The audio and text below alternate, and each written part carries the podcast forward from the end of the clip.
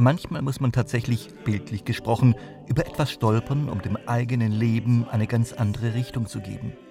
Martina Wunsch lebt in einem kleinen Ort im Schwarzwald und arbeitet in einer Postfiliale. Dann besuchte sie in Karlsruhe im Kammertheater eine Musical-Vorstellung. Das war im März 2020 die letzte Vorstellung vor dem Lockdown. Ein Musical über die Comedian Harmonists. Einmal recht,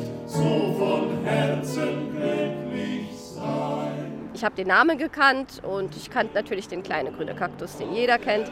Aber ansonsten wusste ich eigentlich nichts über die und habe mir nachher dann eben über die Geschichte gelesen der Comedian Harmonist und fand das alles so interessant. Das hat mich gar nicht mehr losgelassen.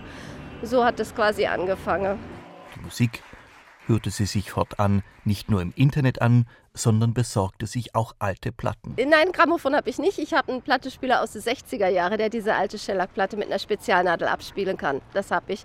Ich bin Sammlerin, würde ich sagen, in kleinem Maßstab. Nachdem die Comedian Harmonists 1935 Berufsverbot bekamen, emigrierten sie zuerst nach Wien und schließlich in die USA, wo sie anfangs noch erfolgreich mit einem neuen Ensemble auftreten konnten. Am meisten berührt hat mich eigentlich die Geschichte von Erich Collin. Erich Collin hat seine Frau und seine Tochter, die Frau war Halbfranzösin, zu Verwandte nach Frankreich geschickt. Und das traurige Ende war dann das, dass sie sich zehn Jahre nicht mehr gesehen haben, fast zehn Jahre. Also erst 1947, als Collin dann in den USA lebte, konnte dann seine Frau und seine Tochter auch in die USA einreisen. Doch nach dem Krieg konnten sie nicht mehr an ihre alte Karriere anknüpfen. Harry Frommermann kehrte als einziger nach Deutschland zurück. Roman Tschikowski wurde Kantor in einer Synagoge in Los Angeles und Erich Collin arbeitete in einem Flugzeugwerk.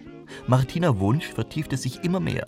Nicht nur die Comedian Harmonists, sondern entdeckte noch viele andere jüdische Unterhaltungskünstler, die ebenso vor den Nazis fliehen mussten, von denen aber, anders als die Comedian Harmonists, viele vergessen sind. Die kommen immer zu kurz. Es wird eine klassische Komponiste und Dirigente und Dichter und Denker, an die wird immer gedacht und erinnert. Oder Philosophe und weiß Gott was. Aber die Unterhaltungskünstler, die fallen immer irgendwie so unten durch. Und das finde ich schade. Und deshalb werden noch zwei weitere Stolpersteine verlegt für Olga Kardosch-Varadi und ihren Ehemann Istvan Kardosch. De vouloir mourir pour moi un geste